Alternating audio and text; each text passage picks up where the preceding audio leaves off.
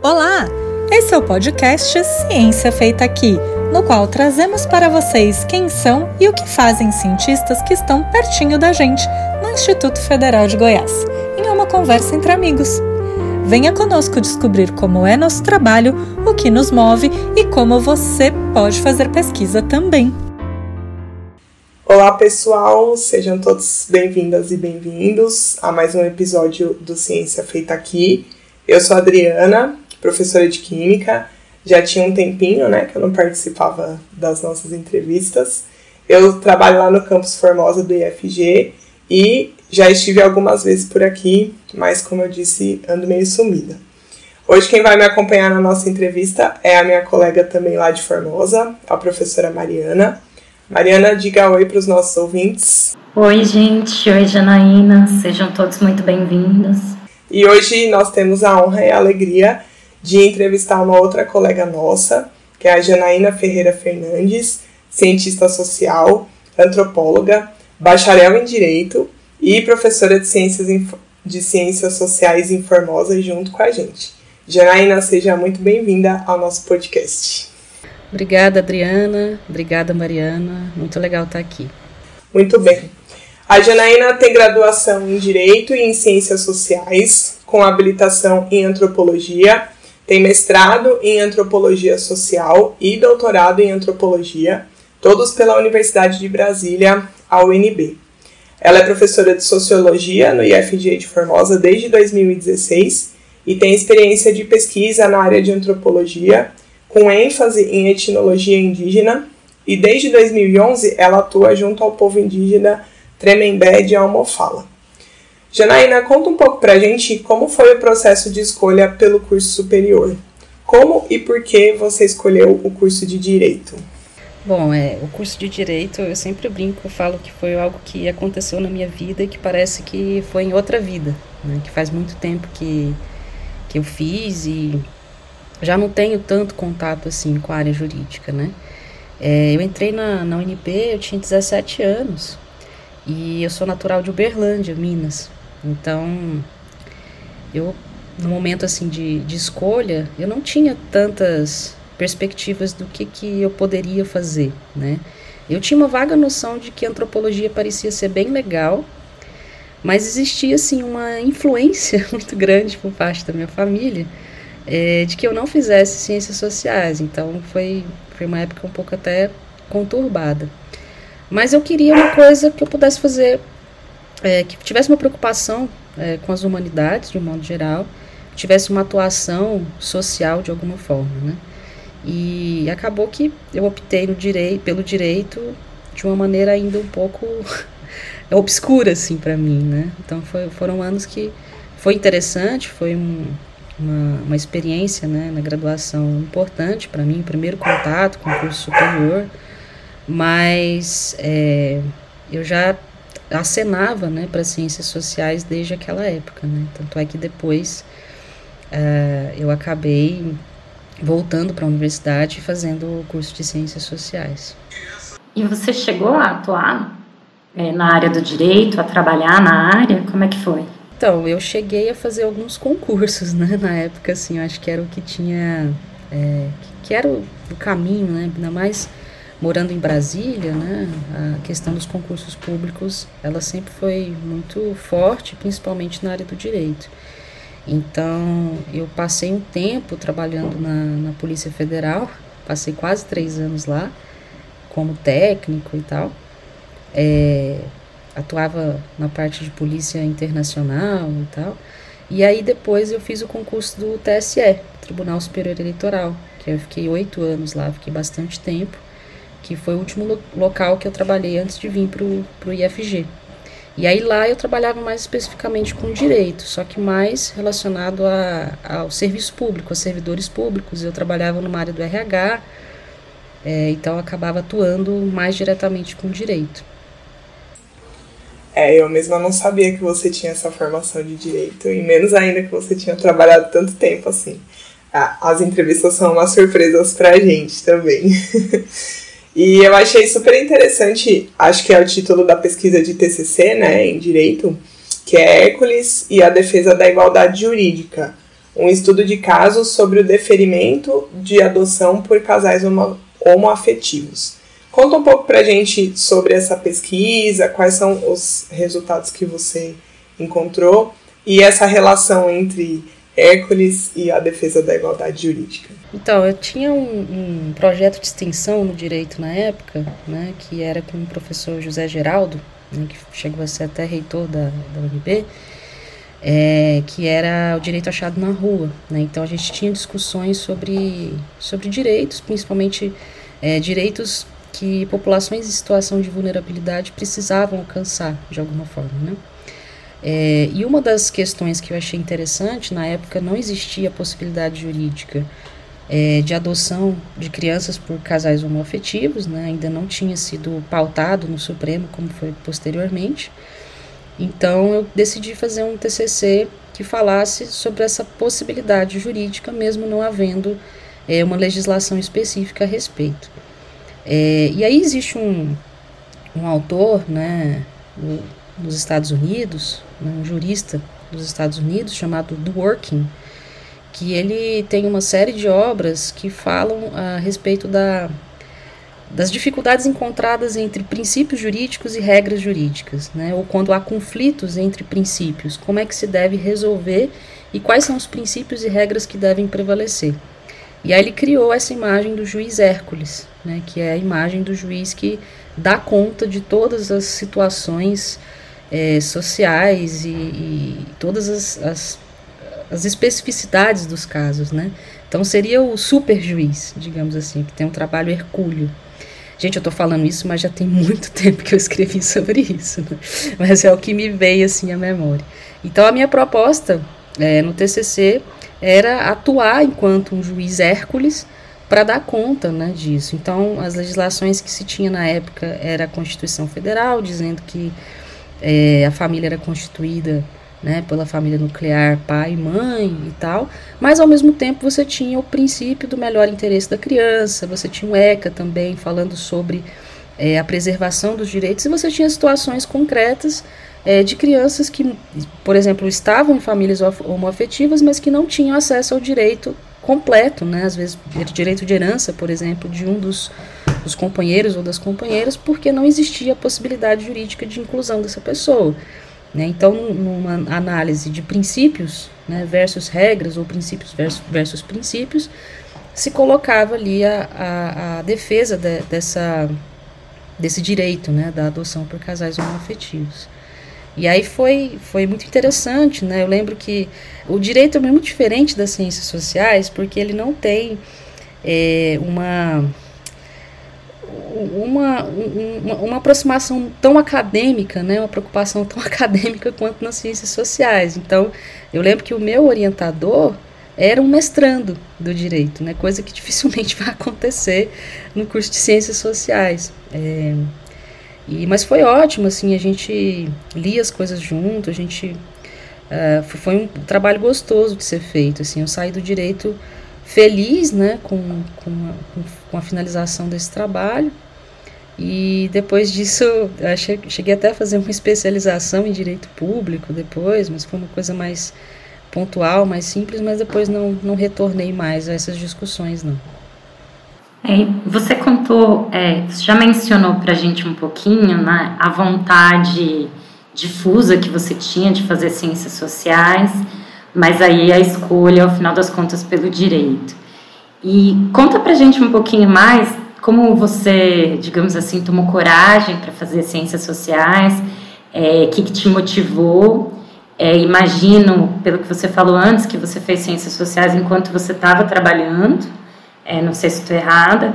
Como é que foi um pouco essa escolha e essa experiência na graduação, fazendo ciências sociais como segunda graduação, enquanto trabalhava? É, a... tem, tem um lado meio assim é interessante, porque eu, eu tive um problema de saúde, né? É, começou no final do curso de direito e aí se estendeu por algum tempo. É, em que eu fiquei um pouco reflexiva assim sobre o que, que eu queria fazer da minha vida, né? É, eu, como eu falei para vocês, né, eu atuava no TSE E às vezes tinha expectativa né, de fazer um concurso da Defensoria Pública, do Ministério Público, eram os concursos que eu tinha uma aproximação maior, né, que eu achava mais interessante. Mas eu sabia também que a, a, a forma de trabalho não ia diferenciar muito, ia diferenciar o cargo, ia diferenciar um detalhe ou outro, mas a, aquela maneira de atuar ou as preocupações que, que estariam presentes seriam muito próximas do que eu já vivenciava no tribunal. É, e, e aí começou né, um processo assim, de, de resgate mesmo do que, do que eu gostaria de fazer. Eu venho de uma família que, assim, as minhas tias, né, o meu pai, minha mãe, é, não, não tem curso superior, mas em compensação eu tenho muitos primos, irmã, minha irmã também, que tem uma, uma história acadêmica, assim, né. Então a gente tem já uma aproximação com, com a vida acadêmica, de fazer mestrado, doutorado, atuar em universidade, que me fazia próxima desse, desse universo de alguma forma. E, e aí, no caso, eu comecei a pensar, né, a retomar a ideia da antropologia é, e a, a, a lembrar de como poderia ser mais interessante é, ter um, um, estilo de vida mais próximo do estilo de vida acadêmica que eu me sinto mais confortável, que eu me sinto mais realizada e tal. E a antropologia tem um, um toque especial em relação a tudo isso, que é a possibilidade de, de fazer etnografias, né? Essa coisa de você ir para campo, essa coisa de você se aproximar de, de, de pessoas que rotineiramente não estariam no seu dia a dia, né? Que são pessoas que estão em outros contextos. Então isso isso é muito, isso foi muito envolvente para mim, né, no sentido de vou tentar fazer outra coisa, vou começar a fazer outra coisa. É, então eu estava muito animado, eu estava muito empolgado. Eu entrei no curso de ciências sociais já sabendo que eu queria fazer antropologia, né? Eu nem nem cogitei a possibilidade de ir para sociologia, né? Na UNB existe essa diferenciação só entre sociologia e antropologia no curso de ciências sociais, né? A gente não tem a ciência política. Então eu já fiz, já, já organizei o meu, o meu fluxo né, de, de disciplinas, é, já é, colocando a antropologia como, como central ali. Né? E aí, como eu trabalhava, né, eu, eu, eu fazia uma média de cinco disciplinas por, por semestre, né, que para quem trabalha bastante. Mas eu passava o dia todo, né, indo do tribunal para a UNB, da, da UNB para o tribunal, e tentando ali é, dar conta disso. É, foi bem cansativo, mas como eu falei para vocês, eu estava muito, muito animada com a ideia, muito empolgada com a ideia. Então foi, foi um período bom também. É, eu acho interessante esse tipo de relato, né? Porque eu percebo os nossos alunos do ensino médio, eles têm uma angústia muito grande de, dessa escolha profissional, né? Então eu acho que assim, isso que você acabou de contar pra gente mostra que dá para você fazer um curso, até começar a trabalhar na área e depois retomar, né? Começar de novo, fazer um outro curso que, inclusive, você já tinha interesse e no fim as coisas dão certo, né? Porque hoje você tá bem, tá trabalhando. É, a minha, a minha irmã chegou, sim. A minha irmã chegou a falar na época assim para mim, ah, vai pro mestrado direto, né? Por que, que você vai fazer outra graduação? Aí eu falei, não, quero conhecer um pouco mais a base, né, da disciplina, senão vou ficar muito perdida, assim. Mas existe essa possibilidade também, né? Não é a graduação, ela não vai te definir, né? Você é um caso, né, Adriana? Você no doutorado foi para outros lugares, né? A gente é muito livre na, no conhecimento acadêmico. É, são, são várias as, op as opções, né? Então, não é aquilo que a gente escolhe na graduação que vai definir o resto da. o que vem depois, né? Na, na carreira acadêmica e na carreira profissional. E, Janaína, o curso de Ciências Sociais, ele permite uma formação bem ampla, né? Até você já citou aí agora que é, na UNB tem a, as habilitações em Sociologia e Antropologia, mas existem universidades em que também tem a, a, a habilitação para a Política. Explica um pouco para a gente o que, que se aprende nessa habilitação em Antropologia e quais são as áreas de atuação possíveis para além da docência, para quem escolhe fazer essa habilitação?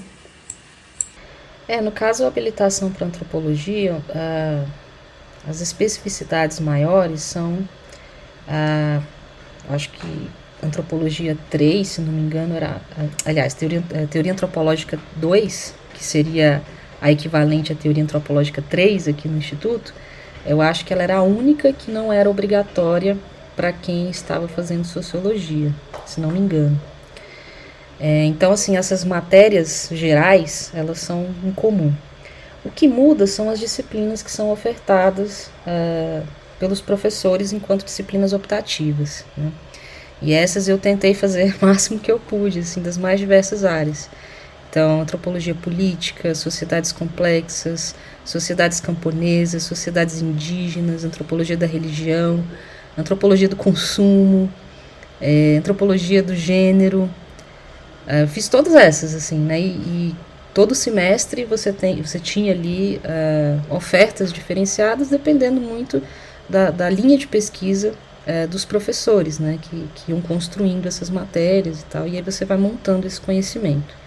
Então, por um lado, você tem essas disciplinas específicas, né, que vão te dando um, um quadro mais amplo do que pode ser antropologia, de quais as áreas você pode atuar, e também a parte de metodologia, né, disciplina que fala sobre metodologia de pesquisa em antropologia, é, que vai dar para a gente um, um, conhecimento mais específico a respeito da etnografia, principalmente, né, que é a nossa ferramenta mais é, que a gente mais gosta de usar, né, que é tão essencial para os antropólogos de modo geral.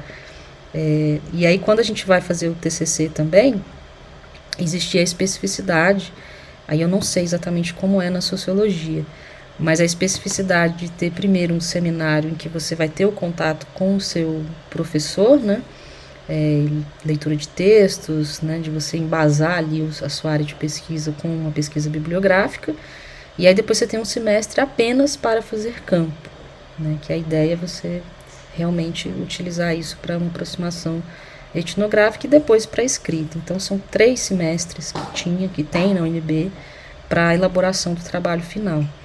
Então a etnografia ela tem um papel muito fundamental na antropologia, né? Eu acho que a gente entende atualmente que não você não é capaz de fazer um trabalho antropológico, uma pesquisa antropológica que não tenha um embasamento etnográfico. E quanto às áreas de atuação, é, é aquela coisa, né? A etnografia ela, ela é vida, né? Então você, a ideia da etnografia é você é, estabelecer vínculos, estabelecer relações com pessoas, grupos com os quais você está interessado é, em fazer pesquisa e tal, e estabelecer vínculos e viver, né, de alguma forma, né, estabelecer relações das mais variadas formas com essas pessoas. Então, a etnografia ela pode ser feita em qualquer lugar, em, em temas os mais variados, né, e cada dia que passa a gente vê outras perspectivas a respeito do que pode ser estudado. Né. Geralmente, às vezes os alunos têm a impressão de que a antropologia trata apenas de sociedades é, simples, né, como se diria antigamente, é, sociedades indígenas e tal, ou pequenos agrupamentos, mas a gente tem antropologia das instituições, a gente tem antropologia é, que, que trabalha, por exemplo, com a medicina, com a ciência, com tecnologia, né? Agora, ah, vocês vão me perguntar isso depois, então não vou, não vou passar para frente não. Mas a gente tem várias áreas de, de, de atuação, né? A gente pode pesquisar basicamente qualquer coisa assim, que envolva seres humanos e também não humanos, né? Também tem essa discussão atualmente.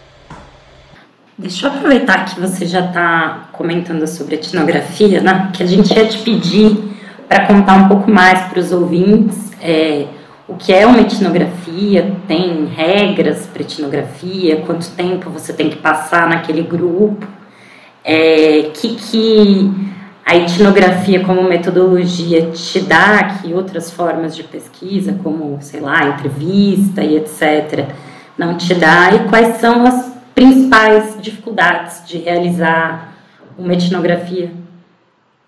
É, assim, existem regras muito amplas, né, que a gente pode passar para os estudantes de uma maneira geral. É, por exemplo, essa questão do tempo, né? Não existe um tempo adequado ou um tempo mínimo para se fazer uma etnografia. Você faz uma etnografia de acordo com o tempo que você tem disponível na sua pesquisa. Existe o ideal, né, que a gente costuma conseguir fazer apenas, apenas no doutorado, que é pelo menos um ano de pesquisa, né, que com, com os recursos que se tem atualmente é difícil uma pessoa conseguir passar tanto tempo em campo. É, mas existem regras que são regras é, no sentido de ter uma certa maleabilidade, um jogo de cintura com as pessoas mesmo, é, de tentar compreender o que elas estão dizendo, né? É, sem deixar, sem, sem fazer com que, com que o, que você tem como pressuposto, né, ou as suas opiniões baseadas na sua vida cotidiana, é, sejam colocadas em primeiro lugar no seu discurso. Né? Então, as pessoas provavelmente vão falar coisas que você é, não acredita ou coisas que você acha estranhas, mas uh, é preciso entender como essas coisas são, são construídas pelas pessoas. Né? Então, a, a maneira de dialogar, a forma de, de estabelecer essas relações, ela demanda muita energia da sua parte, né, enquanto pesquisador, demanda uma certa consciência do seu lugar naquele espaço, né, por, por quem que aquelas pessoas te tomam, o que, que você significa para elas, o que, que elas esperam de você, né, é, e demanda praticamente a aceitação é, de praticamente todos os convites e todas as, as formas de relação que as pessoas estão dispostas a estabelecer com você. Né? Isso também é extremamente cansativo, né? no sentido de, ah, você quer ir comigo ali em tal lugar, e você vai, né? que daí você começa a estabelecer relações. É, ah, porque é, a pessoa te conta uma determinada, determinada situação que é interessante para sua pesquisa, né? E, e aí é interessante tentar descobrir mais né? e saber fazer as perguntas corretas para se chegar a algum, algum, algum resultado a respeito do que ela está perguntando. Né? Então, é difícil estabelecer regras específicas sobre como fazer etnografia, né? mas é, o essencial mesmo é é você ter uma, uma escuta, por exemplo, de um supervisor ou de um orientador ou de colegas mesmo para ir avaliando como que seus dados estão sendo construídos ali naquele momento. E como que tipo de registro que se faz, Janaína? Porque você passa um tempo lá, né? E aí você faz registro escrito, você grava. Que, que tipo de, de registros são possíveis, né? Que você acabou de falar que não tem uma regra, né? É, o registro mais clássico da etnografia é o caderno de campo né?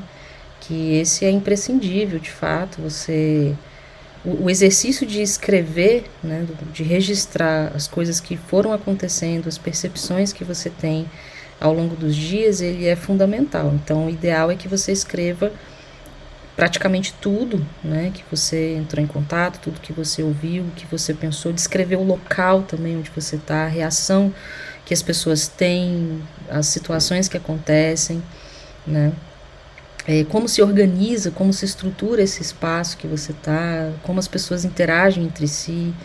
Então, assim, é um, é um trabalho que, à medida que você vai escrevendo, né, você também vai constituindo. A gente costuma falar que eu costumo falar que eu não gosto muito da palavra dados de pesquisa, né, porque eles não são dados, né. Você vai construindo esses registros e vai construindo é, o, que, o que é essencial para sua pesquisa ao longo disso. Então, é, é a ideia de que é o trabalho, não é trabalho de campo, é trabalho no campo. Né? Enquanto você está ali registrando seu caderno de campo, você está trabalhando, você está produzindo uma parte substancial da sua pesquisa.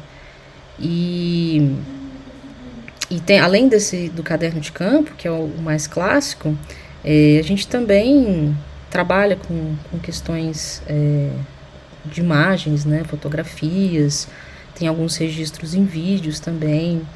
É, muitas vezes a entrevista, principalmente a entrevista semi-estruturada, né, que a gente tem só uma, uma sequência de ideias ou de aproximações que é mais livre mesmo, ela também é utilizada, a gente grava. Também é muito importante ter essas falas é, gravadas né, de pessoas que, que são importantes ali no nosso diálogo. Então, todos esses, esses dados, né, todos esses registros, eles vão compondo ali a etnografia que vai ser escrita posteriormente. A gente acabou se empolgando um pouquinho na parte de etnografia é, e eu queria voltar a uma questão que era sobre as possibilidades de atuação de um antropólogo para além da docência, que acabou é, você acabou falando bastante de etnografia, mas é, podia explorar um pouquinho mais para os nossos ouvintes?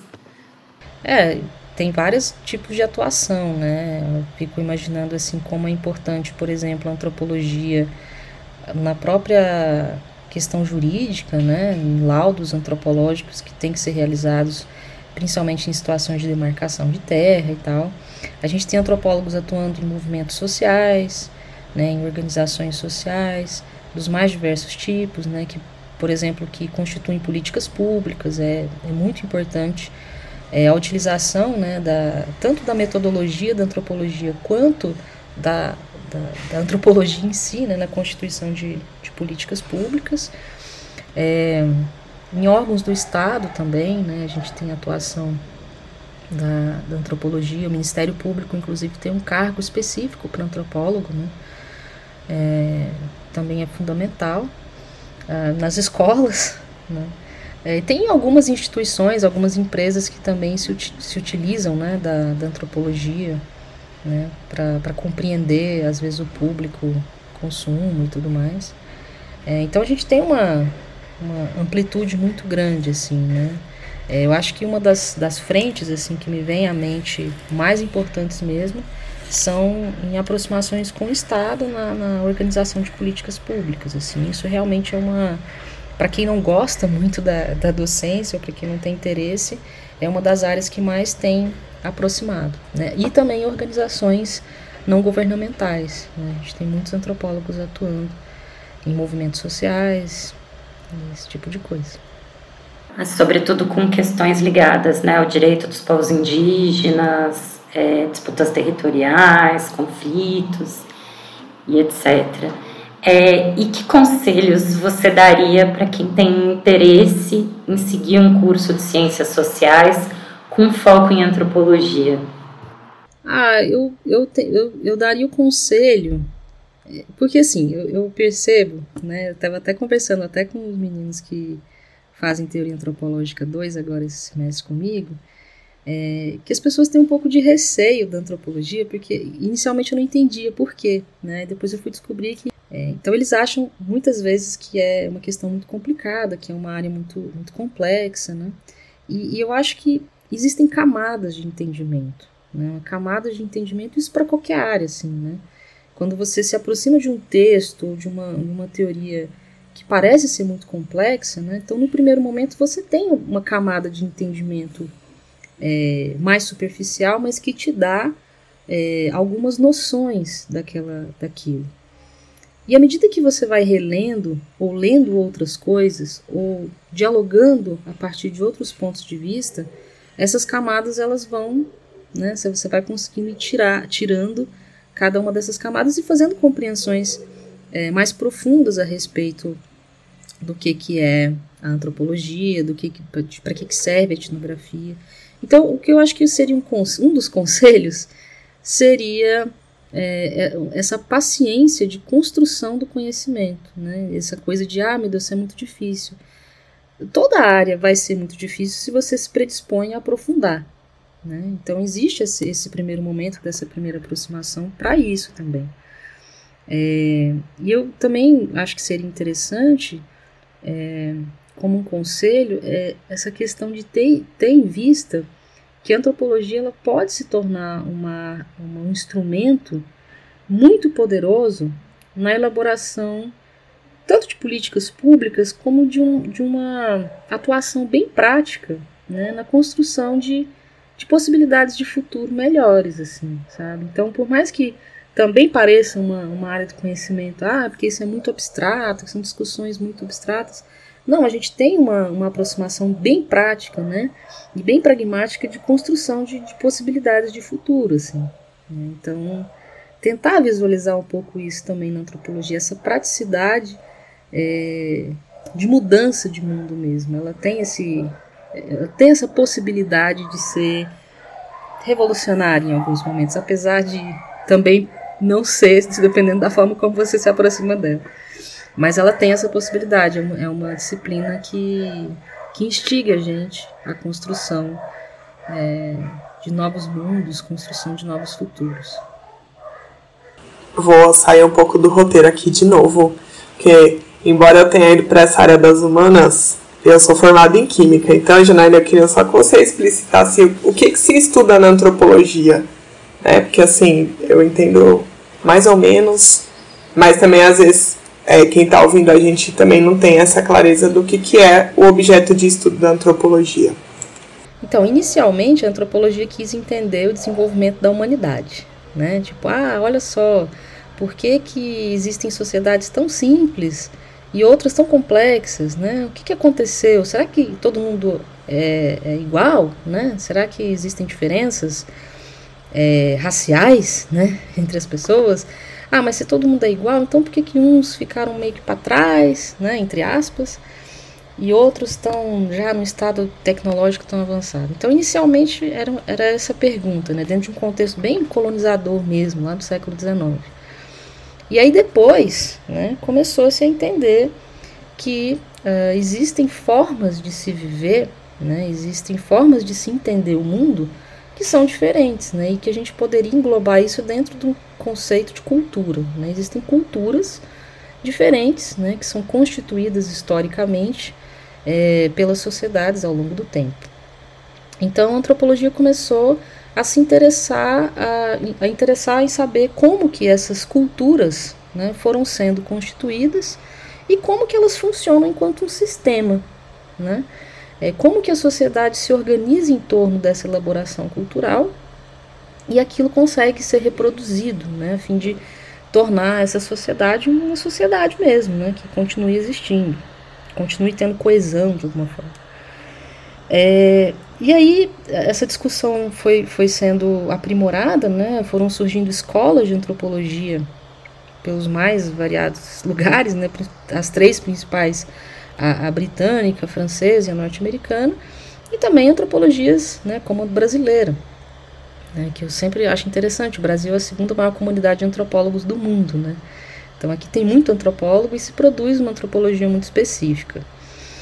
É, e aí o que aconteceu foi que uh, a ideia né, de, de uma, da, da, compreensão do ser humano em relação à, à sua cultura, à sua sociedade, a forma de organização dessa do, do, ser humano em relação à, à, sociedade onde ele está, né, ou, ou, pelo menos em relação ao grupo onde ele está, é o principal foco de interesse da antropologia. Né?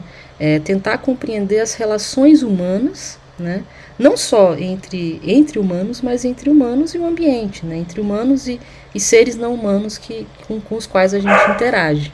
Né? Então, essa, se a gente for colocar hoje, né, o que, que é antropologia? Antropologia é isso, é, é, é o estudo das relações entre seres humanos e outros seres humanos, ou seres humanos e outros seres não humanos, é, de como que essas interações são feitas, né, é, e de como elas se constituem dentro de uma ideia de sociedade, de cultura. Ah, muito bem, então, porque a gente tinha uma antropóloga e uma socióloga conversando aqui, eu tava me sentindo meio perdida, mas agora acho que ficou mais claro. É, Janaína, então, lá na graduação, e aí também me parece que foi no trabalho de TCC, você começou a pesquisar sobre os Tremembé de Almofala. E eu gostaria que você explicasse algumas coisas, né? É, de onde que são é, esses grupos, né? Que me parece que também são, não tem um grupo só, né? Os Tremembé de Almofala. Quais são as principais características culturais deles? E como que você chegou nesses grupos, né? Qual foi o percurso acadêmico que você percorreu até você chegar nesses grupos étnicos? Por que, que você começou a estudar eles? É, os Tremembé de Almofala, eles, ele, os Tremembé de Almofala mesmo é um grupo apenas, né? Que estão na, na terra indígena de Almofala, no município de Itarema, lá no Ceará. É, é um grupo grande, assim, são 5 mil pessoas nessa, nessa terra indígena, né? Que conta com muitas aldeias, é né, uma área inclusive bastante urbanizada, metade dela pelo menos é bastante urbanizada, mas também existem outros outros coletivos Tremembé em municípios próximos, mas onde eu fiz minha pesquisa foi basicamente entre os Tremembé de Almofala mesmo, né? É, eles são um, eles estão dentro de uma área que é conhecida geralmente como índios do Nordeste, né? Que são populações indígenas que tiveram um processo de colonização muito antigo, né, foi um dos primeiros grupos que já entraram em contato com as frentes de expansão, então já sofreram ali os processos de, de aldeamento, né, junto com missionários, já desde muito cedo, então tem uma carga muito grande ali de, de tentativas, né? Tanto da par, tanto historicamente lá da época da, da coroa portuguesa, né? Quanto posteriormente de, de aculturação desse grupo, né? De falar, ah, esse povo aí não é mais indígena, não, eles já são regionais, né? Já são é, pessoas comuns que vivem ali naquela região. E juntamente com outros povos indígenas do Nordeste, a partir da década de 70, os Tremembé foi um desses grupos que começou a se reorganizar politicamente e reivindicar a identidade indígena.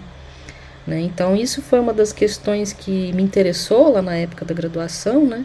de saber como, como isso acontecia, né? como é que um grupo que era tido inclusive como extinto é, ou em vias de extinção começa a se reorganizar e começa a, a resgatar aspectos culturais e identitários que tinham sido, sido, sido silenciados durante muito tempo. Né?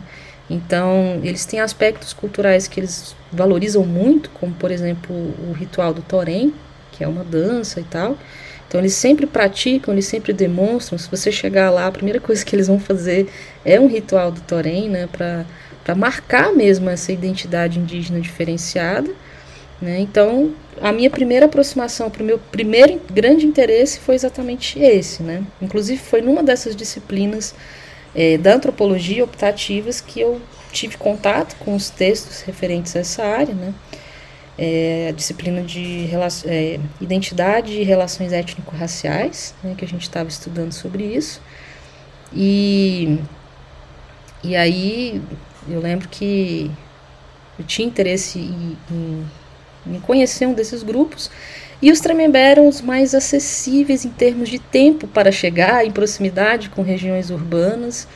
Né? Então foi uma escolha que, inclusive, eu fiz junto com uma colega que também estava na graduação e também fazia o PIBIC, foi na verdade foi um, um, projeto de iniciação científica, que também fazia o PIBIC comigo, e aí nós tivemos essa primeira aproximação com os Tremembé juntas, assim, nós fomos, fizemos a primeira viagem juntas e começamos a fazer a pesquisa lá.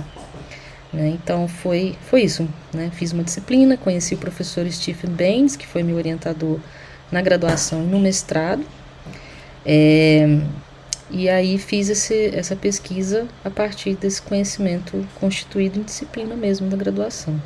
E tanto no mestrado quanto no doutorado você continuou né, fazendo pesquisas sobre esse povo. É, conta um pouco pra gente como que foram essas pesquisas e as conclusões que você chegou, os resultados que você chegou. Do mestrado, primeiro. Sim. É, eu comecei tentando pesquisar o Torém, né, enquanto uma, um elemento de cultura né, é, a ser reavivado nesse processo de elaboração é, étnica, né, e, e aí quando eu iniciei o, o mestrado, é, a minha, meu foco de interesse foi tentar compreender a questão do território, né, que é o processo de territorialização desse povo, né? Como é que esse território é pensado por eles, como ele foi constituído. Existem histórias, né, que são narradas é, pelos meus interlocutores Tremembé, que falam como que a terra tornou-se né, indígena. É, existe de fato uma, uma doação de terras ali naquela região, ela foi durante muito tempo um, uma aldeia, né, um, um centro missionário, é, e em determinado momento ela foi doada para os, para os povos indígenas. Mas existe também a narrativa né, de que essa doação foi feita pela princesa Isabel. Né? E, e, na verdade surgiu uma. O pessoal de lá conta né, que três índios encontraram uma santa de ouro. Né? E aí essa, a rainha descobriu que acharam essa santa de ouro e mandou eles entregarem a santa para ela. E aí eles entregaram, não queriam muito, mas entregaram. E aí, em, em retorno, ela doou a terra e mandou as pedras para demarcar o território, que são as pedras que ficam uh, nos limites do território, e para a construção da igreja, que é uma igreja tombada pelo patrimônio histórico, que tem lá em fala, muito importante para a história Tremembé. Então a narrativa era nesse sentido, né? A narrativa uh, de que existe ali uma relação muito próxima entre a constituição do Estado, né? essa ideia de, de tornar-se súdito de alguma forma e a, a, a, constituição dessa territorialidade. Então eu parti daí, né? eu comecei a, a estudar a territorialidade, a relação dos, daquele povo com, com a terra e com os entes que vivem nessa terra, principalmente os encantados, né? que são entes não humanos e intangíveis que vivem ali. É, então a minha, a minha dissertação de mestrado ela foi nesse sentido, assim, né, de tentar entender o que, que é esse processo de territorialização. Né? E aí no doutorado, eu não sei se eu já falo, é para falar do doutorado já ou não, a gente deixa para depois. Deixa eu perguntar uma coisa antes. É, Igor, cortar esse intervalo aqui que eu vou fazer. Janaína, eu vou sair do roteiro de novo para fazer uma pergunta que é sempre meio espinhosa. Se achar que ficar ruim, a gente tira, tá? Depois. É... Janaína, você comentou um pouco quando você estava descrevendo o povo, né, dos Tremembé de Almofala, é, desse processo de retomada e reconstrução de uma identidade indígena. É, depois de um, um, longo tempo, digamos assim, que é, esse povo era até considerado quase extinto, em vias de extinção. Aí eu fiquei com uma dúvida, e essa é uma coisa que os alunos me perguntam muito quando eu dou aula no ensino médio, que é o que faz de um indígena um indígena? Essa pergunta é ótima, né? Assim, é, existe uma, primeiro existe a existência de uma relação é, originária, né? A constituição de uma identidade originária anterior ao Estado, né? É, por fora das relações estatais. E, e depois de um tempo, né, agora fazendo a, a indo para a direção que eu tenho tomado ultimamente, eu acho que uma das grandes diferenciações, a constituição mesmo da indianidade, ela passa necessariamente por uma relação muito específica uh, da, do ser indígena com o ambiente no qual ele vive, né?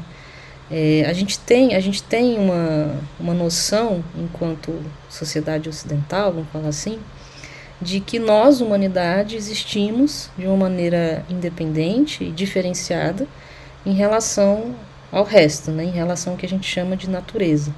Né, ou seja, aquilo que está fora da nossa humanidade e, mais especificamente no nosso caso, a gente não só está fora, como a gente coloca a natureza como um, um objeto, né, como um recurso a ser explorado, a ser ocupado. Né. Por isso que quando a gente pensa, por exemplo, em terra, do nosso ponto de vista, a gente pensa em algo que provavelmente você pode comprar, em que você vai fazer ela ficar produtiva para ganhar dinheiro, né, de alguma forma. As relações estabelecidas dos povos indígenas com a terra ela passa necessariamente por uma não diferenciação entre nós, humanidade, e natureza. Né? Não existe humano versus natureza, nesse caso, ou cultura versus natureza. Existe uma relação muito mais de integração desses, das pessoas em relação ao mundo onde elas estão. Então, me parece aí que já tem duas vias. Né? A primeira, essa, essa questão da, da dos povos originários, né? da constituição de uma identidade anterior a, a uma identidade não étnica, né? não específica, como a nossa, né? Uh, e por outro lado, essa constituição da, da diferença, né, bem ontológica mesmo, entre o que é uh, ser algo no mundo, né, do que, que é ser, estar presente no mundo. Então aí eu já, já encontro essas, essas diferenciações. Né. Agora sim, o termo índio, né, que também é interessante falar sobre isso, a, a ideia de indígena, de ser índio, ela é uma ideia construída pelo Estado. Né? Não é uma ideia construída pelos próprios indígenas, né? mas é uma, é uma categorização do Estado para um determinado tipo de pessoa. Né? Um determinado tipo de pessoa que aparentemente, desde o início da, da colonização, uh, não teve interesse em participar desse Estado. Né? Tanto é que a história que a gente conta, que a gente escuta é, de, da, da, escravização indígena foi que os indígenas eram muito difíceis de serem escravizados, né? É, que tem uma parte de verdade, mas uma parte nem tanto, porque eles de fato foram escravizados e foram dizimados, né, em grande medida naquela época e, e são até hoje.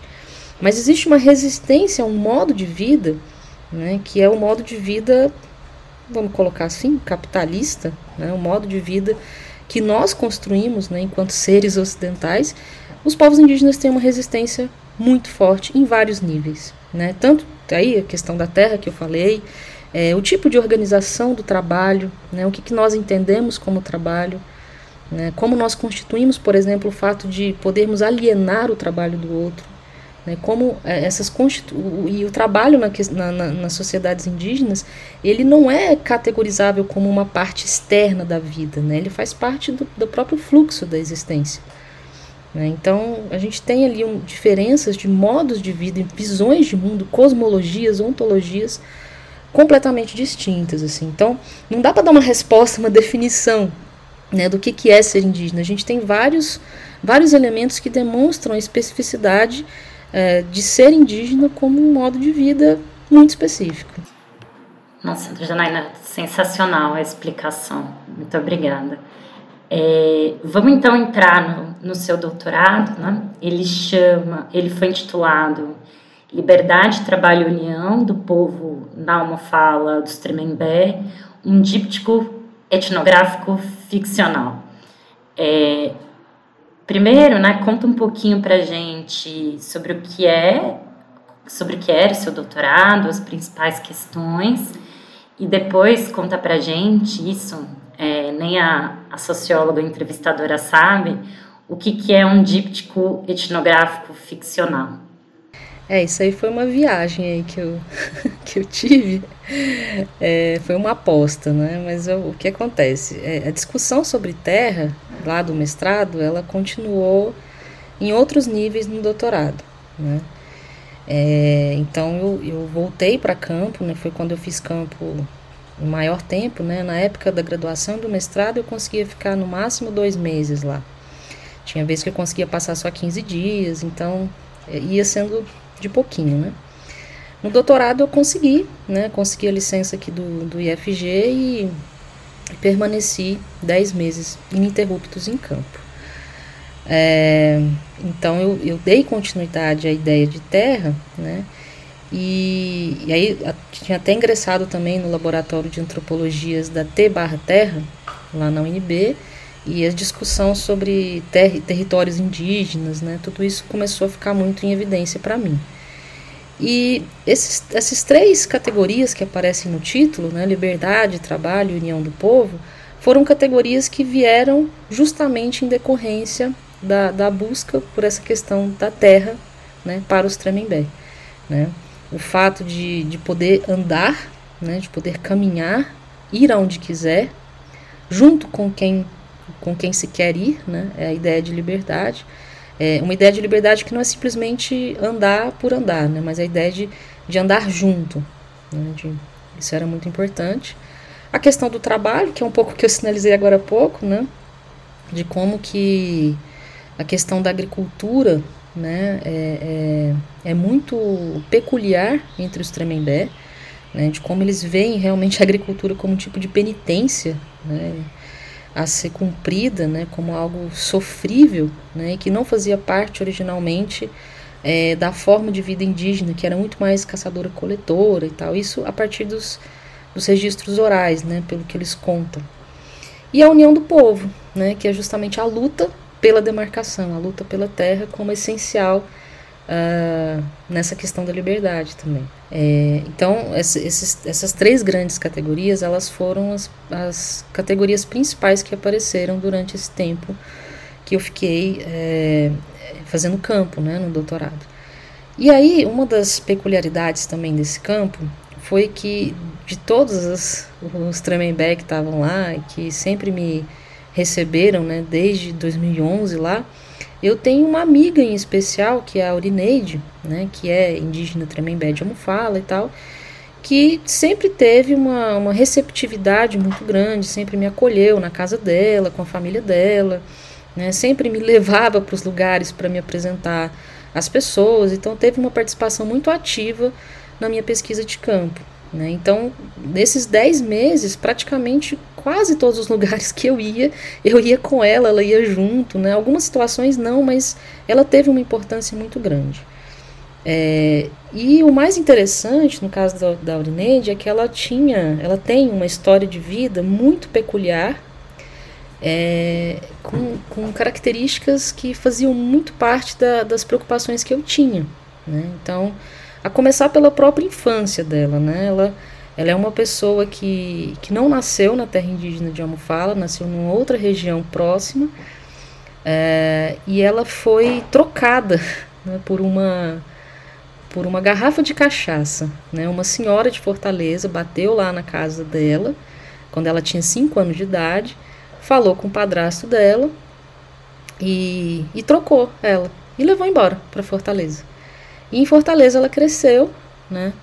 Numa situação assim de uma certa vulnerabilidade, né? Porque era uma senhora que tinha recursos, mas que tratava ela assim como uma pessoa à parte em casa de alguma forma. É, isso, né, eu achei muito interessante. Teve, aí depois ela, com 12 anos de idade, ela fugiu e pegou um ônibus e foi parar em Almofala. Foi quando ela conheceu o, um dos filhos do cacique, João Venâncio, lá da, da terra indígena Tremembé. Ela se casou com ele, teve filhos e ela entrou para o movimento indígena a partir daí. Né, se tornou professora da escola indígena da praia e é muito atuante né, no movimento, é uma das principais lideranças até hoje. É, e então, uma das, uma das vontades que eu tinha, né, primeiramente, era escrever sobre a Aurineide, né, falar sobre essa história de vida tão interessante, tão instigante. E aí eu fiz uma ficcionalização da história de vida dela, né? Eu fiz uma, eu contei uma historinha, né? Eu escrevi de uma maneira literária mesmo, ficcional, porque por mais que, que eu me baseasse nas, nas histórias que ela me contava, né, que ela me contou durante todo esse tempo, eu também inseri alguns elementos ficcionais nessa história, até como uma forma de proteger a identidade dela. É, então, é como se é, é, ali na minha tese tem dois textos. Tem esse texto ficcional por um lado e do outro lado tem um texto etnográfico, né, no sentido mais convencional. E, e essas essas as categorias que aparecem nesses dois textos, elas se, elas se aproximam de alguma forma. Né? Então, por exemplo, no primeiro capítulo da Aurineide, eu falo justamente da, da, do desespero dela, da agonia dela de estar presa dentro de um apartamento, né, por uma mulher branca que tirou ela né, da, sua, da sua casa, né, que desterritorializou ela de alguma forma, e de como ela realmente tentou fugir, né, tentou buscar algum tipo de liberdade, né, que ela pudesse caminhar pelos lugares e conseguisse ter algum tipo de reterritorialização. Né? Então, essa é a parte ficcional. Na parte etnográfica, eu falo sobre o que os Tremembé dizem sobre a liberdade. Né? Então, de alguma forma, é, não estou falando que uma coisa é igual a outra, mas elas se aproximam. Né? E eu fui fazendo isso ao longo do, do, do, da, das, das, partes da vida dela, né? Na, época que ela se tornou professora, e aí da importância da educação para o povo Tremembé, todas essas questões vão sendo construídas. Então, a ideia de díptico, né, ela me vem muito da, do, do audiovisual, principalmente, né, que quando você coloca duas imagens, né, que tem algum tipo de correspondência né, entre elas e você junta elas de alguma forma. Elas não são a mesma coisa e elas não são necessariamente continuidade uma da outra, mas ela, elas apresentam semelhanças. Né, elas, quando você olha, você consegue notar que existe algum ponto que, que, que se juntam. Né? Então, essa, essa foi a ideia do texto. Nossa, gente, que legal. Sempre é isso que tem muita coisa no mundo que a gente não conhece, né? E Janaína, também vou te fazer uma outra pergunta que não estava prevista no roteiro. Que enquanto você foi falando, né, da relação deles com o trabalho, com o território, e agora você né, citou a Aurineide, que eu entendi que foi bastante importante em todo esse processo, né? Isso de alguma forma afetou a sua vida, assim, o tempo que você passou lá, né? Essa convivência, essa proximidade com essas outras maneiras de se relacionar com tudo, né? Com o trabalho, com a terra. Como que isso te afetou? Ah, afeta muito, né? Assim, é, não tem como, né? Porque foi bastante tempo, principalmente no doutorado, né? Que, que foi uma imersão durante mais tempo e tal. Então, primeiro eu consegui ter uma. me aproximar de fato das pessoas, né? De ter um vínculo maior. É, uma das coisas que eu achei bem interessantes foi que toda vez que eu sempre fui para lá com a expectativa da pesquisa, né? Então, sempre fui para lá olhando as coisas com olhar de, de pesquisadora. Quando eu estava no finalzinho da minha escrita da tese, é, a Aurineide falou: Ah, vem para cá, vamos passar uma semana aqui, vai ter jogos indígenas e tal. Eu falei: Ah, vou, vou passar uma semana lá. Né, acho que vai ser legal, até para às vezes até conversar sobre alguns últimos pontos, né, que eu estou escrevendo. E só que eu fui sem essa essa preocupação de pesquisadora. Né? Então eu fui mais solta, né? fui mais livre, assim, no sentido de aproveitar mesmo, né? E, e, eu achei muito interessante, porque foi a primeira vez que eu senti, de fato, que eu estava é, conseguindo compreender como se usa a etiqueta lo local sem precisar ficar racionalizando muito os meus atos. Né? Então foi, foi mais fluido, assim, sabe? Eu me senti realmente muito próximo, assim, da, da dinâmica né, indígena. É, e, e, infelizmente faz um tempo né, que eu não, não vou para lá, depois da pandemia não, não foi mais possível, né, embora ela tenha vindo para cá uma vez, a, a filha dela chegou a ficar aqui em casa quase um ano, então a gente tem, a gente constituiu uma relação é, que muito familiar mesmo, assim, de ajuda mútua, né? Eu recebi a filha dela, veio para cá tentando é, encontrar algumas saídas assim em Brasília e tal. E depois ela resolveu voltar, ir embora. A Aurinete passou um tempo aqui em casa, alguns dias aqui em casa, né, para visitar. Então, existe assim uma uma relação que não vai se dissolver de uma maneira tão, tão simples, né? Ela foi sendo constituída ao longo dos anos. E isso é, é muito especial, assim, né? É muito especial, é muito diferente. Isso me marcou muito, né? Me marca muito dessa confiança, né? Porque muitas vezes é, eles reclamam muito, ah, os pesquisadores vêm aqui, fazem pesquisa e nunca mais voltam, né? E você já voltou várias vezes, então a gente meio que confia, né? Inclusive por isso que eu tenho que ir de novo, né? Já faz desde 2018 que eu não vou lá, né? Que depois eu fui escrever a tese e tal, depois veio a pandemia, acabou que não, não voltei mais. Mas acho que é isso que ficou de, de mais impactante para mim. Muito bom, e deve realmente mexer muito, assim, né, com, com você, assim. Tá imersa numa cultura tão diferente por tanto tempo, né. Mas então, vamos mudar agora um pouco de assunto, falar um pouco sobre maternidade. É, conciliar a maternidade com a vida profissional geralmente é um grande desafio, né? Você tem que ligar, lidar com a jornada dupla, exige um grande malabarismo. E como que foi ou como que está sendo para você conciliar a vida profissional com a maternidade? Como que você consegue conciliar essas coisas aí? Aproveita e comenta, porque eu sei que esses 10 meses de etnografia durante o doutorado você fez quando você já era mãe. Como é que foi isso? Então, a Adriana perguntou como você consegue. Quem disse que eu consigo? Ai, gente, é uma loucura, assim, né? Quem, quem é mãe vai, vai entender, assim. É... Os meninos agora eles já estão um pouco maiores, mas, pô, tem dia que eles estão no instituto comigo, porque é isso, né? É, tem dia que não dá, a gente precisa tentar conciliar as coisas de alguma forma. Então, assim, é, de, desde que eles chegaram, é, as coisas são bem diferentes, né? A gente acaba tendo que é, sempre pensar nas logísticas, né, de como a gente vai conseguir lidar com as coisas. Eu tenho uma, uma tendência a querer fazer tudo que aparece na minha frente, principalmente as coisas que me instigam. Então, dificilmente eu vou falar, não, não, não vou fazer, assim. Porque realmente tem coisas que me instigam muito, né, que, que eu, me fazem me sentir muito bem mas ao mesmo tempo a gente acaba tendo que, que ponderar né, como que isso vai se dar na prática. Né? No caso do, do campo, tem umas anedotas aí, porque realmente foi família busca-pé e viajando, assim, né? Uh, foi uma coisa muito louca. Foi eu, a Nayara, que é minha esposa, uh, os dois meninos, uma cachorra e dois gatos, né? Dentro de um carrinho pequeno uh, até o Ceará.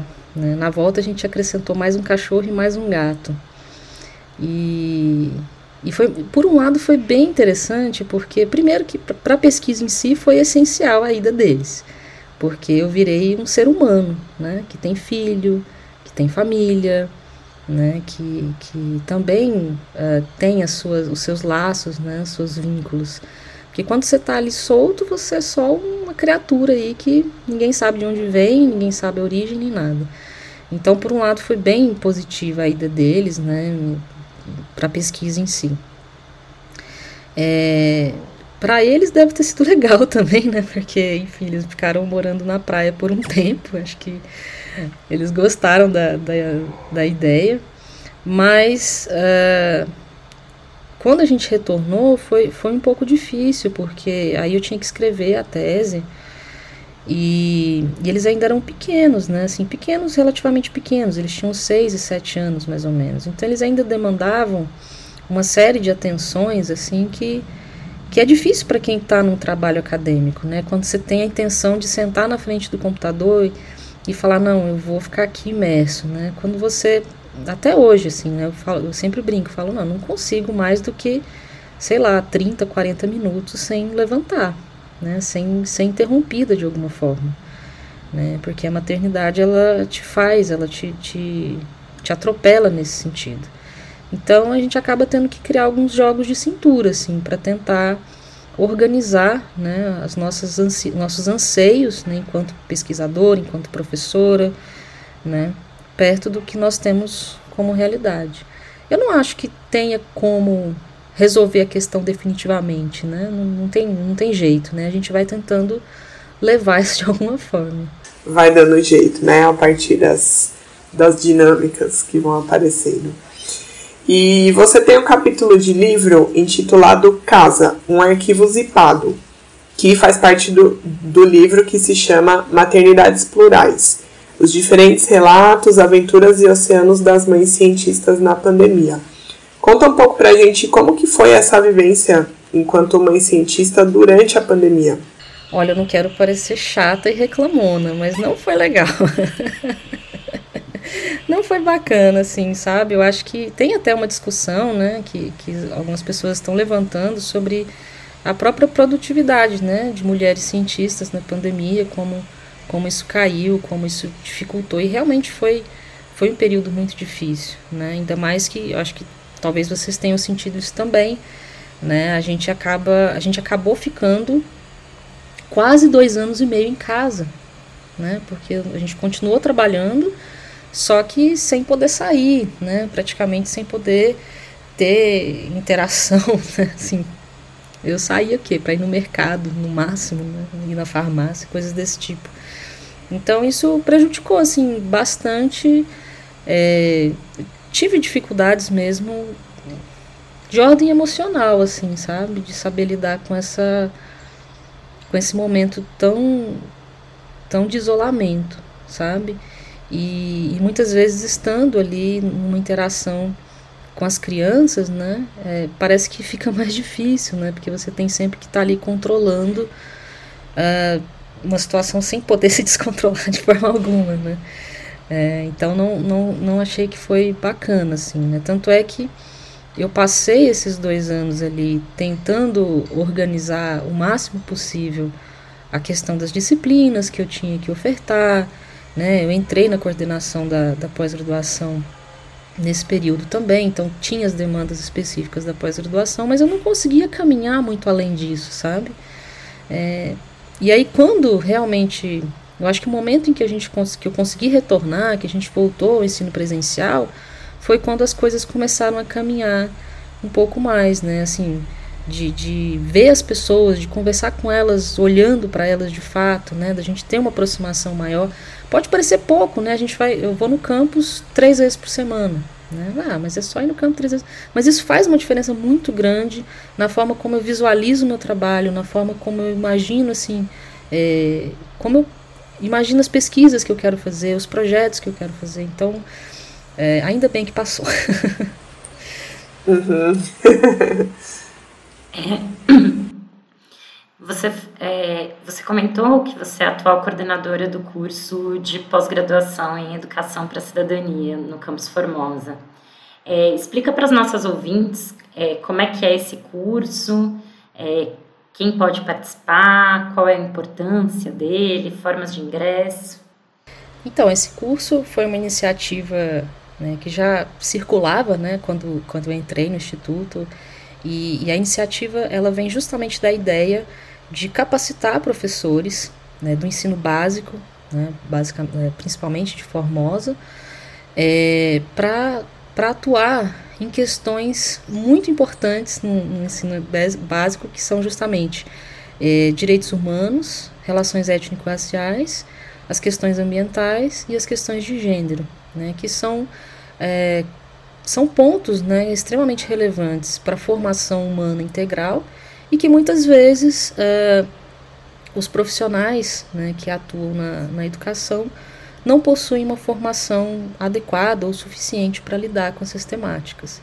Então, o curso ele tem é, a proposta de fazer discussões a respeito desses temas, capacitar os professores para atuar diretamente uh, a respeito desses temas na educação básica. Né? E nós temos uma entrada anual né, de 30 estudantes nesse curso. É, a forma de ingresso ela tem sido sorteio, né, mas provavelmente não vai ser mais, mas eu não sei ainda, né, vai, vejamos o que vai acontecer. Mas é, a gente tem uma entrada anual e qualquer pessoa formada, né, tem qualquer área de formação, pode, pode participar. Voltando a uma temática que você já tratou um pouco da entrevista, que é em alguma medida a relação né, entre os seres humanos com a natureza, é, você faz parte do grupo de estudos em ambiente e sociedade, o GES, do IFG. É, o que, que esse grupo de estudo estuda, pesquisa, quais são as principais temáticas e os projetos que vocês desenvolvem, já desenvolveram, pretendem desenvolver? Então, o GES é um grupo que eu gosto muito. É, eu entrei nele no momento em que muita gente estava saindo, né, ele estava sendo desmobilizado, até que ficou eu e o Geraldo, eu e o professor Geraldo só. A gente teve uma reunião só nós dois, e aí, o que, a gente faz? Aí a gente começou a, a ler coisas um do outro, a indicar textos, e aí outras pessoas foram chegando. E começou a ter um coletivo muito interessante porque cada um é de uma área. Então, Geraldo da História, eu sou da Antropologia, a gente está com o professor Rangel da Geografia, é, a gente tem o Marcos, que é um professor da Federal de Alagoas, que é da Literatura, a gente tem o Daniel Ordini, que é da Física, então, assim, a gente está muito multidisciplinar, de fato, né? E a gente passou, assim, quase um ano tentando encontrar pontos em comum né? É, cada mês uh, alguém indicava um texto, a gente lia junto, a gente discutia, a gente via pontos em comum e a gente definiu duas linhas de pesquisa. Né? Uma relacionada a questões ambientais é, mais amplas, mais gerais, né? o debate entre sociedade e ambiente, de uma maneira mais teórica e mais ampla também. E, do outro lado, uma, uma linha de pesquisa mais relacionada à educação em, em questões ambientais. Né? E aí, como nós somos ainda um, um, grupo pequeno, nós nos dividimos em dois grupos é, e cada um tomou a frente de uma dessas linhas de pesquisa. Então, Daniel, Geraldo, Rangel, eles estão fazendo pesquisas relacionadas à educação, né, de como os estudantes visualizam é, a questão, as diferenças, as relações entre religião e ciência né, de como isso influencia na forma como essas pessoas entendem o debate ambiental. Né. Esse é um projeto que eles estão levando para frente e tal. E eu e o professor Marcos estamos construindo um projeto. Aliás, a gente já fez, né, já constituímos, estamos levando adiante um projeto que fala sobre o antropoceno e sobre as questões das mudanças climáticas, da emergência climática e como que os povos indígenas inicialmente sofrem com a questão da emergência climática, por um lado, e como eles são capazes de constituir saídas para essas emergências climáticas. É, então, assim, a gente está num processo né, de pensar é, como a gente vai fazer campo em relação a isso, é, pensar né, em, atra em atrair, inclusive, estudantes que queiram fazer pesquisas relacionadas a essa área, né, não só pensando em povos indígenas, mas pensando qualquer população que se vê numa situação de vulnerabilidade em relação à emergência climática, né? Então, de 2019, 2020 para cá, né, a gente foi constituindo essa nova cara, né? Agora, antes disso, o GES ele já atuava, ele já tinha suas, o próprio Erecer, né, foi um dos, um dos, dos, dos eventos, né, que foram criados a partir do GES e tudo mais. Mas como teve essa grande mudança, né, muita gente saiu, muita gente entrou, tem gente voltando agora também, é, a gente está aí com, com essas novas aproximações. E, e, assim, eu sou muito feliz de estar no GES, dos debates que estão sendo travados lá. E, e, foi o ponto que realmente me fez, como eu falei para vocês, né?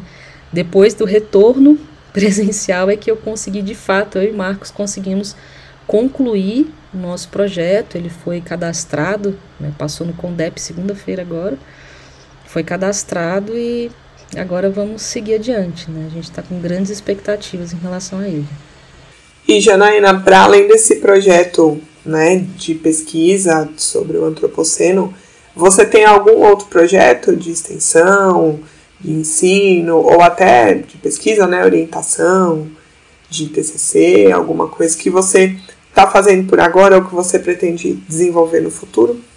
É, projetos de. de eu estou com um projeto de PIBIC que vai finalizar agora em setembro e a estudante também tá no, vai entrar com, com TCC, né, que é sobre uma população quilombola, né, que a aproximação dela, eu acho muito interessante, que eu sempre falei para ela, a sua pesquisa é igualzinha à minha de PIBIC, assim, é muito próxima, porque ela estava querendo estudar, ela está estudando sobre o samba de reis, que é uma prática cultural quilombola e tal, e como é que o samba de reis foi está sendo usado para falar sobre a identidade quilombola. Eu falei, gente, eu fiz a mesma coisa, só que com Torém lá com os Tramenvé. Então eu estou muito feliz assim de estar tá fazendo esse trabalho com ela, né? A gente está terminando agora o artigo, né, pro, pro PIBIC, e aí ela vai fazer campo para pro TCC, né? Espera-se que ela vai fazer campo pro TCC.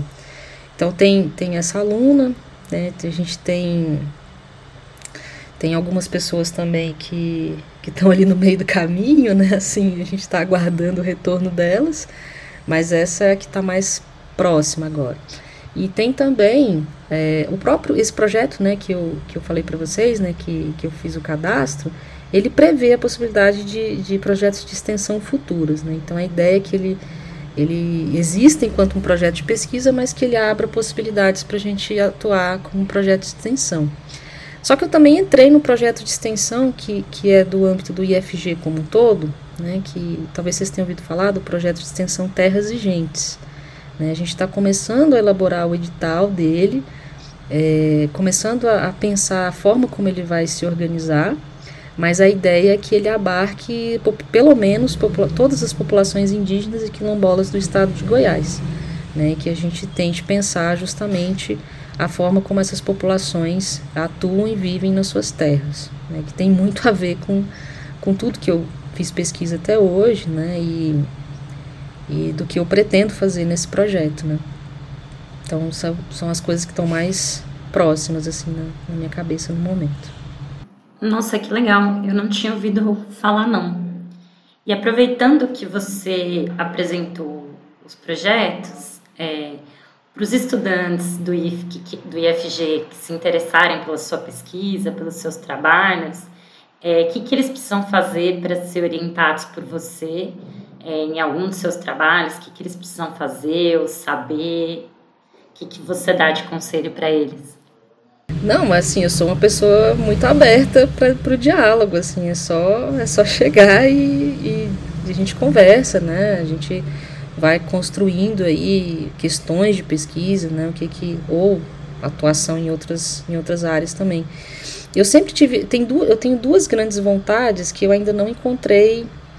Primeiro pernas para fazer, né? Porque a gente às vezes é difícil a gente dar conta de tudo e depois o, o, o momento certo de fazer. É, o primeiro tem a ver com, com a questão, a minha aproximação com a literatura, né, que é algo que realmente tem me instigado desde o doutorado, então eu queria muito fazer um projeto de ensino é, pra, como, como uma ideia assim, de fazer um, uma oficina de escrita criativa né, para os estudantes, assim, da gente pensar a escrita, não apenas escrita acadêmica, né, mas pensar a escrita de uma maneira mais ampla. É, eu cheguei até a ofertar uma disciplina sobre literatura e antropologia. Foi bacana de fazer também, mas foi no ensino remoto, então sempre falta aquela coisa, né? Talvez um dia eu oferte ela novamente. É, então esse, essa era uma das coisas que eu, que eu gostaria de, de ofertar, né? Assim, enquanto projeto de ensino. É, e também gostaria que talvez de ter a possibilidade de, de, aproximar mais a antropologia dos estudantes, assim, sabe? Porque parece que ainda fica, né, assim, as pessoas têm muito medo da antropologia, não sei porquê, e, e a gente tenta desfazer isso de alguma forma, mas não sei, tal, talvez fazer alguma coisa que, que possibilite com que eles façam uma etnografia, com que eles vivenciem uma etnografia de alguma forma, sabe? Isso é uma, uma das coisas que, que eu acho interessantes. Então, assim, se algum estudante tiver interesse, por exemplo, em, em vivenciar, né, em fazer uma etnografia, vai ser muito bacana. A gente pode, assim, como eu falei para vocês, né, a etnografia ela pode ser feita em qualquer âmbito, né, em qualquer local.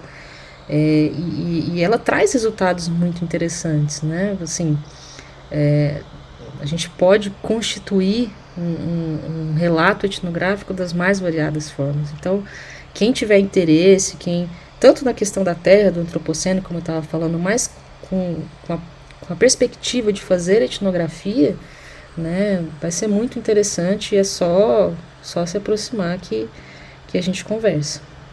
Eu tenho é, mais duas perguntas que não estão no roteiro, eu vou fazer elas juntas, porque eu sei que o nosso tempo já está acabando.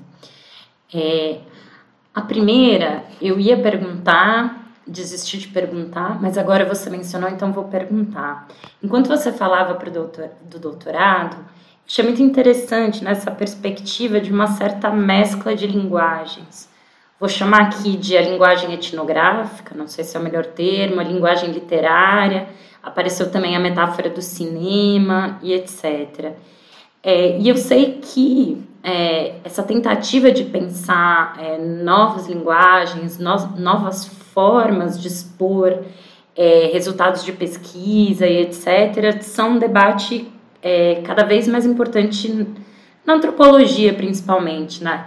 Queria saber se você não podia comentar um pouquinho mais, você comentou que você tem interesse né, nessa interface com a literatura, você podia comentar um pouquinho mais dessa mescla de linguagens e as possibilidades da sua realização aí no fazer acadêmico. E a outra pergunta é o que é o antropoceno? Conta para os nossos ouvintes. Não, beleza. Não, vou começar com a, com a questão da linguagem, né? Assim, realmente é algo que está presente, né, nos debates da antropologia já há um tempo, é, e que eu acho extremamente atrativo, porque primeiro que a gente Inicialmente ela começou a aparecer para mim quando eu comecei a me preocupar muito com, com a questão dos encantados, né, lá, que são seres intangíveis, né, entidades que vivem nos lugares e que não podem ser vistas ou tocadas, mas que algumas pessoas têm ali as suas interações, têm os seus momentos com elas, né, às vezes elas assombram, às vezes elas protegem, enfim. É, e isso foi muito, ficou muito presente na minha etnografia, né, muito presente na minha etnografia. As pessoas falam muito sobre os encantados lá no, no Ceará, entre os Tremembé. É, e uma das coisas que eu acho interessante, que comecei a pensar, foi que a, a falar sobre os encantados, né, quando você usa uma linguagem acadêmica, né, é, você não consegue dar conta da totalidade do que, que são os encantados ou do que, que é ter uma assombração perto de você ou o que, que é você passar por um medo ou uma situação. Né? Então eu comecei a pensar né, e, e, verifiquei que existem muitas discussões sobre isso, de que forma que uh, outras linguagens, outras possibilidades expressivas podem ajudar a gente a dar conta de, de situações, a dar conta de experiências que a linguagem acadêmica não vai conseguir. Né? Então, inicialmente me veio a linguagem poética né, como uma possibilidade de dar conta disso. É, eu utilizei muito a fotografia na, na tese de doutorado, né, é, como uma possibilidade mesmo estética e discursiva sobre uma série de coisas. É, e aí, de repente, me veio a questão da literatura. Eu sou uma pessoa que consumo muito literatura, eu gosto muito de literatura. Eu escrevo também, então faz parte assim, né, da, dos meus interesses, faz parte de como eu me entendo também no mundo, né?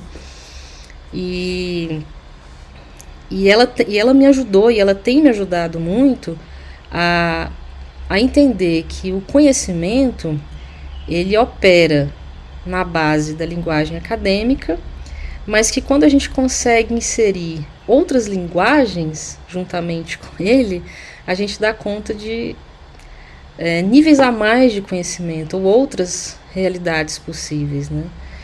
Então seria seria foi mais ou menos isso que, que me fez me aproximar da literatura, porque é a única é a única linguagem artística que eu dou conta de fazer.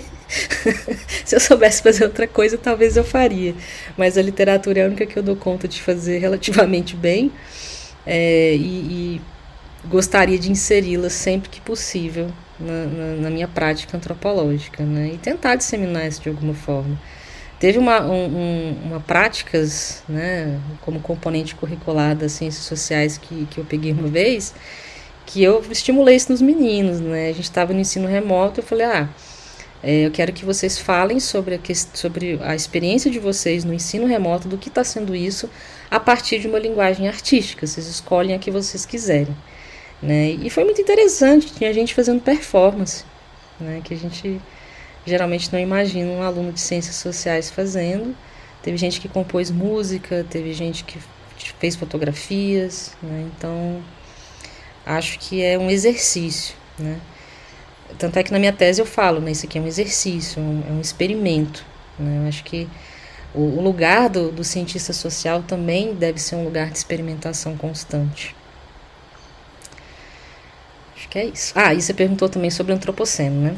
É, então, o antropoceno, ele, ele é uma, uma terminologia advinda da geologia que surgiu com mais força em 2000, quando alguns, alguns geólogos né, falaram, olha, a gente, a, a, a humanidade, o ser humano, ele criou tantas... É, influenciou tanto né, o planeta né, na, na sua constituição geológica, física, química, que a gente pode falar que a partir de agora estamos em outra época geológica. A gente não está mais no Holoceno, a gente está no Antropoceno. Então, o Antropoceno é a nova era geológica que, que é assim chamada porque ela tem como característica central a atuação dos seres humanos no planeta. Né? E uma das principais características do Antropoceno é a emergência climática, né? são os fatores aí de risco que, que estamos vivendo, né? Do tipo assim, a gente tem nove grandes limites planetários, né? Que foram constituídos pelos cientistas, né? Que são é, números né, quantificáveis de até onde a gente pode influenciar o sistema Terra, né? É, agora em 2022 saiu um, um artigo dizendo que a gente já ultrapassou seis, né? Então assim, a gente realmente está numa situação que é preciso fazer alguma coisa de maneira urgente, não para evitar o antropoceno, porque ele já está aí, mas para tentar sobreviver aos efeitos que já estão acontecendo.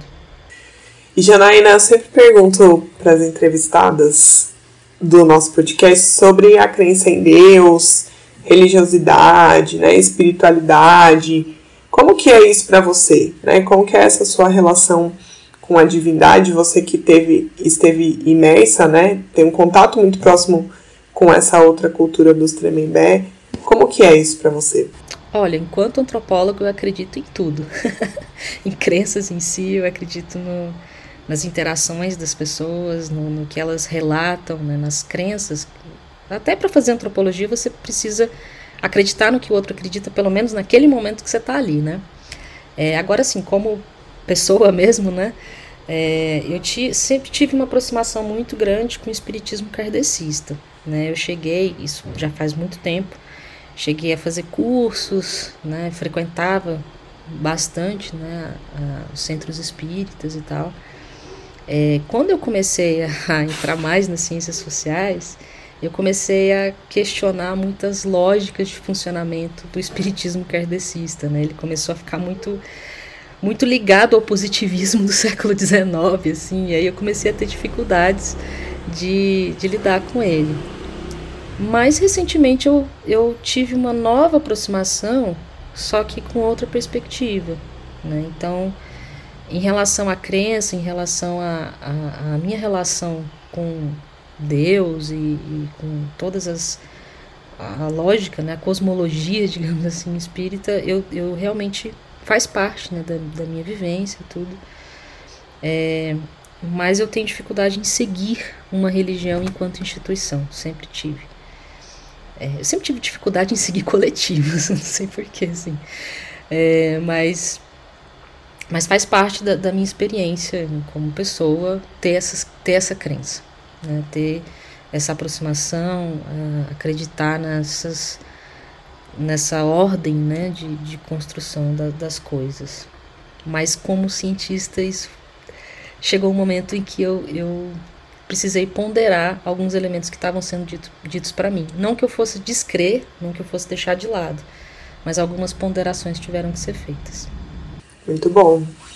E finalmente nós chegamos ao nosso momento cultural e eu gostaria de pedir a Janaína que trouxesse pra gente algumas sugestões de filmes, séries, livros, discos, podcasts, novelas. Ai, gente, eu, eu gosto de séries, assim, sabe? É, eu sou muito apaixonada por The Walking Dead, tudo que se refere a coisas zumbis. eu adoro esse universo zumbi, então eu, é uma das coisas que eu, que eu gosto muito. Agora, tem uma série que ela já, já existe há um tempo, e ela é uma série curta, de seis episódios, que tem na HBO e ela se chama Years and Years. Vocês conhecem essa série? Cara, ela é muito boa, assim. É uma série que conta a história de uma família e, e de como que a política, a questão dos refugiados, a, a eleição, uma eleição específica na Inglaterra, como tudo isso mudou a vida dessa família e de como que para onde o mundo estava caminhando, sabe? Ela, elas parecem muito com a gente, assim, mesmo, assim. Então, é, é uma série que me impactou muito. Ela é curta, mas ela é excelente. Né? Então, acho que é uma indicação, assim. É, eu gosto muito de literatura africana, né? então eu gosto do da Chimamanda Adichie, né? Que é aquela escritora nigeriana. Ela tem vários vários livros muito interessantes, né? Tipo Americana, que ela é um dos mais conhecidos, mas tem outros também. É, que mais? Ai meu Deus, livros tem tantos. Eu gosto dos clássicos também. Eu gosto do Dostoiévski, é, Kafka. Uh, e acho que é isso, assim, eu não tô conseguindo mais visualizar muita coisa, ou tomando assim de, de surpresa. É, acho que é isso. Muito bom. Então, chegamos ao final de mais uma entrevista, que mais uma vez foi muito maravilhosa. Eu ficaria aqui mais um tempão conversando sobre essas coisas, assim. Eu sempre aprendo muito nessas conversas, nessas entrevistas, né? E gostaria então de agradecer a Janaína, né, por ter estado aqui com a gente, por ter é, compartilhado com a gente, né, as suas pesquisas, as suas trajetórias. E agradecer também a Mariana por estar aqui me acompanhando como entrevistadora. Gente, obrigada assim pelo convite, né? É, é legal a gente poder falar um pouco sobre as nossas pesquisas, né? Assim, é, mas também principalmente Sim. de poder dialogar com vocês, né? Que o nosso dia a dia às vezes é corrido e a gente mal uhum. conhece muito o que, que as pessoas fazem, né? Acho que seria, gostaria também de, de ouvir, né, em algum momento, é, de vocês uhum. e tal, porque é muito fundamental essa aproximação, né? Tanto dos estudantes em relação uhum. a nós, quanto entre nós mesmos. Né? Então, fiquei muito feliz Sim. pelo convite, né? E é isso. Obrigada. Eu também adorei uhum. aqui ouvir a Janaína, então reforço uhum. aqui os agradecimentos, aprendi muito. Obrigada, Janaína. E obrigada a todo mundo que está nos escutando também. E até a próxima. Tchau, gente. Tchau. Esse foi o Ciência Feita Aqui, projeto de extensão do Instituto Federal de Goiás, parceria entre os campos Formosa e Anápolis. Arte, edição e divulgação por Michele Barbosa e Ítalo Henrique Carvalho. Visite nosso site extensão.ifg.edu.br barra Ciência Aqui para ouvir os outros episódios e deixar seu comentário.